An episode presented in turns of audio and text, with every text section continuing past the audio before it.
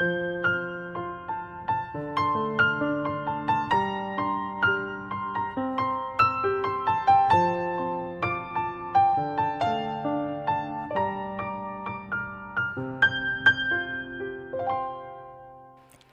家好，我们是读书郎，我是既然，欢迎收听阿兰·德波顿所著的《身份的焦虑》第四章：精英崇拜。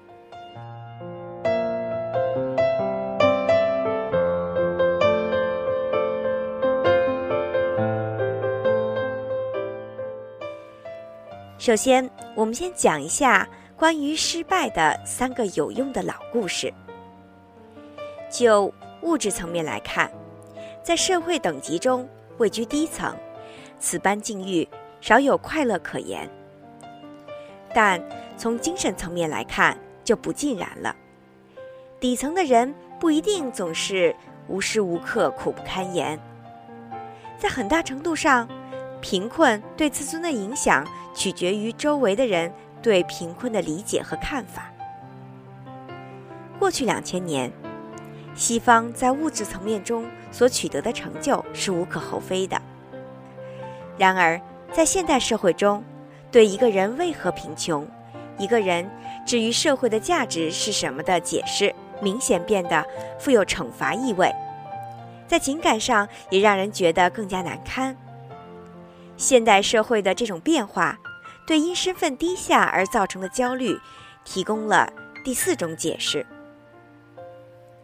从大约公元三十年，那时主耶稣刚诞生不久，到二十世纪的下半叶，在西方社会最底层一直流传着三个关于人生价值的故事，并为他们所接受。这三个故事也使他们得到慰藉，少却许多的焦虑。第一个故事：穷人生活贫穷。这并非是他们之过，穷人对社会贡献最多。在中世纪或任何现代社会之前时代的人们，如果被问及为何社会主要分为富人和穷人、农民和贵族，回答者很可能觉得这个提问本身就很奇怪，因为这样的区分是上帝的旨意，尽管。人们普遍接受社会应该有农民、牧师和贵族的等级之别，且对等级制度的正当性坚信不疑。但是，在中世纪也存在一种社会共识，那就是不同的社会阶层是相互依存的，都是社会的重要组成部分。因此，即便是最贫困的底层人士，也应该受到社会的敬重。基于这种相互依存的理论，农民阶层的重要性并不亚于贵族和牧师阶层。他们也并不认为他们就比贵族和牧师阶层缺少尊严。农民们的生活也许非常艰苦，但没有他们，贵族和牧师阶层失去了存在的基础，就会轰然坍塌。这是一种社会共识。索尔兹伯里的约翰曾把穷人比作是人的双脚，而富人则是人的头部。这一比方似乎还不够强调穷人在中世纪社会里的重要性，甚至还可能认为他对穷人不够尊重。但这一比方至少在时时刻刻地提醒那些富有者：只有善待穷人，方可维持自身的生存境遇。正如一个人。须得珍惜自己的双脚，才能正常的行走。富人应该资助穷人，甚至还应该像父母一样爱护穷人。富人视穷人为小孩，富人就应当担任起慈爱的父母的职责。在中世纪的艺术和文学作品中，不乏对农民阶级的热情颂扬。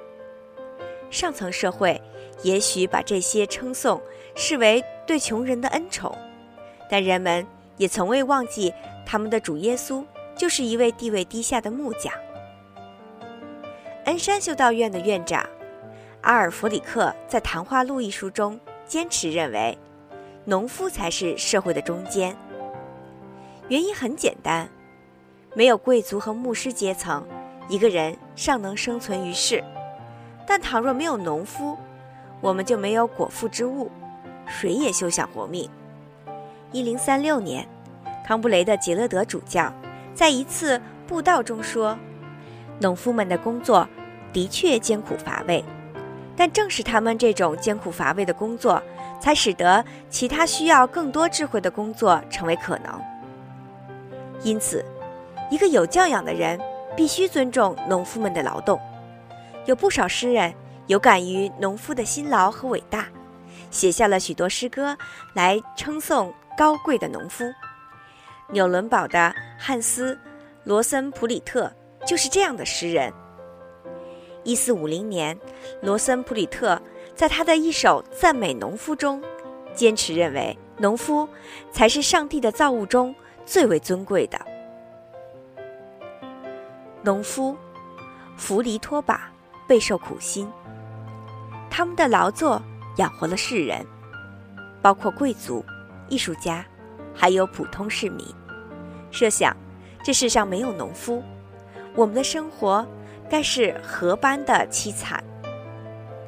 这些宋词并不能使农夫耕作的土地变得松软，但是这些词句及其反映的社会氛围，则能使农民阶层认识到。他们在社会上是受人欢迎的，从而有助于他们建立起一种自我尊严。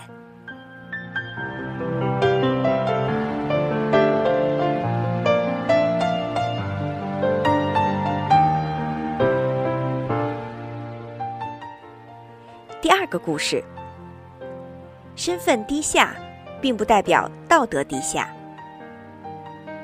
还有一个广为人知的故事。它直接源于圣经。以基督教的观点，穷和富都不足以作为衡量道德标准的标尺。耶稣贵为万人之主，最受上帝的宠爱，但在尘世时，他却非常的窘迫。这一事实就足以证明，尘世里的地位同道义的真确性之间不能简单的画上等号。基督教对金钱。并非持有中立的态度，其教义认为，人的善恶主要取决于他在多大程度上认为自己是依赖上帝的。因此，基督教对穷人更为有利。任何东西，只要它让人觉得可以不需要上帝就能过上心满意足的生活，那么这个东西就是罪恶。而金钱。能给人带来物质的享乐，也能给人带来某种自由的感觉。因此，金钱似乎难脱其咎。穷人生活困顿，因而更有可能祈求上帝的帮助。在新约圣经中，有不少让穷人得到安慰的故事。故事中，穷人们亲眼见证了富人难以穿过针眼，从而表明他们的吝啬。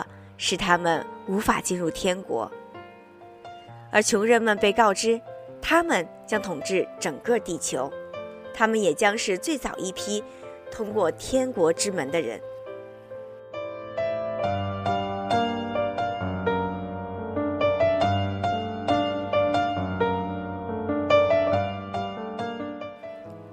三个故事：富人们腐朽、堕落、恶贯满盈。他们的财富来自掠夺穷人。第三个故事，更能让人忍受生活困苦和地位低下的折磨。从1754年到1989年，这种理论发挥了最大的社会影响。这个故事告诉穷人，富人是堕落的，是惯偷，他们不是凭借自己的才学德行来获得他们的特权，相反。他们使用的是欺骗的伎俩和掠夺的手段。更为糟糕的是，富人们完全掌握了整个社会。穷人们无论如何聪明和努力，他们都不可能凭一己之力改变困境。他们唯一的出路，只能是大规模的群体抗争和革命。这个故事的较早版本源于让·雅克·卢梭。卢梭声称，那些有权势的人从一开始就是通过强取豪夺来取得自己的地位的。谁第一个把一块土地圈起来，并想到说这是我的，而且找来一些头脑十分简单的人，居然相信了他的话，谁就是文明社会的真正奠基者。假如有人拔掉木桩或者填平沟壑，并向他的同类大声疾呼：“不要听信这个骗子的话！如果你们忘记土地的果实是大家所有，土地是不属于任何人的，那你们就要遭殃了。”这个人该会使人类免去多少罪行、战争和杀害，免去多少苦难和恐怖啊！一百年后。卡尔·马克思赋予了这个故事新的活力。如果说卢梭的论断还只是对不平等的社会发出一声抗议，那么马克思赋予了这个故事科学的论证。在马克思看来，资本主义制度生来就具有剥削的机制，每个资本家付给工人的工资。远低于工人为资本家生产的产品和价值，资本家占有了这部分的剩余价值，也就是他们所谓的利润。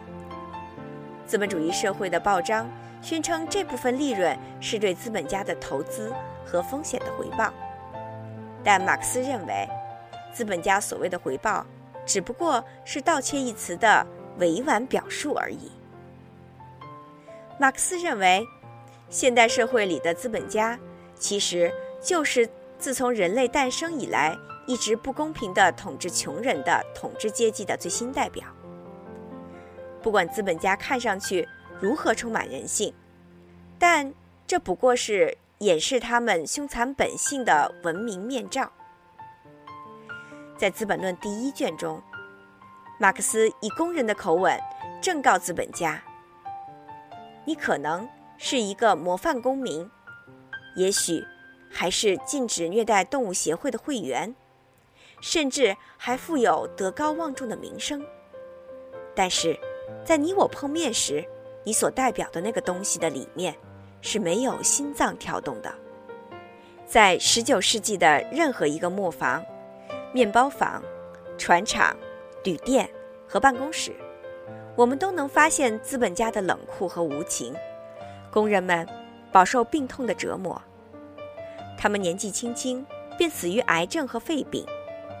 繁重的工作使他们无法享受正常的家庭生活，无暇理解和思考自身的境况，使他们终日焦虑，毫无安全感。资本主义生产尽管非常吝啬，但对人身材料却是非常浪费的，因此。马克思鼓动人们站出来，反对统治着他们的资本家，并争得自己应有的权利。在《共产党宣言》中，马克思发出了雷霆般的吼声：“让统治阶级在共产主义革命面前发抖吧！无产者在这个革命中失去的只是锁链，他们获得的将是整个世界。全世界无产者！”联合起来，《共产主义宣言》发表前不久，马克思的战友恩格斯到了曼彻斯特，利用大量的一手资料写成了英国工人阶级状况，描述了工业革命后新兴的工业城市里无产者的穷困现状。恩格斯同意马克思关于社会有贫富阶级之别的观点，指出。富人之所以富足，是因为他们狡猾刻薄，而不是因为他们聪明勤奋或者精力过人。穷人之所以穷顿，是因为富人在欺骗和虐待他们，并非是因为穷人懒惰、酗酒或者愚笨。在恩格斯笔下，资本家冷酷之至，只顾赚取最多的好处。有一次。我和这样一位资产者，在曼彻斯特的街上走，和他谈到工人区的恶劣的、不合卫生的建筑体系，谈到这些地区的可怕的居住条件。我说我还没有看到过比曼彻斯特的建筑更坏的城市。他静静地听完这一切，在走到拐角上和我告别的时候，他说：“但是，在这里，到底可以赚很多的钱。”再见，先生。英国资产者对自己的工人是否挨饿是不在乎的，只要他自己能赚钱就行。一切生活关系都以能否赚钱来衡量，凡是不赚钱的都是蠢事，都不切实际，都是幻想。十九世纪四十年代的曼彻斯特贫民窟的生活，也许谈不上愉快。但如果生活在这里的穷困工人阶级了解到是他们的雇主贪婪和残忍，是资本主义制度无处不在的贪污和腐化，造成了他们眼下的困境，那么这些工人们至少能获得一种在道义上的优越感，而不致因自己艰难的生活现状而觉得羞愧。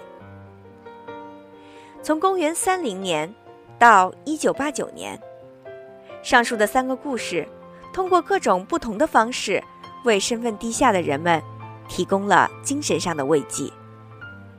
当然，诸如此类的故事还有很多，但这三个是最有说服力的，也为最多的人所信奉。他们向世上不幸的穷人传达了三个观念。其一是，他们才是社会财富的创造者，他们理应赢得尊重。其二，在上帝看来，世间的地位并不代表着任何道德意义。其三，从任何层面来看，富人都不值得尊敬，他们冷酷无耻，而且终归。在即将到来的无产者正义的革命风暴中灭亡。今天，我们分享了关于失败的三个有用的老故事。那么，在下一节中，我们会继续分享关于成功的三个让人焦虑的新故事。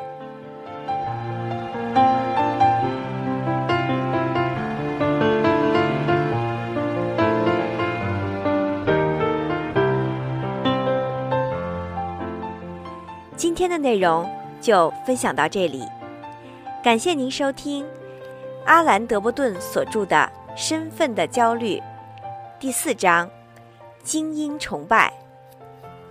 我是既然，我们是读书郎，谢谢收听，再见。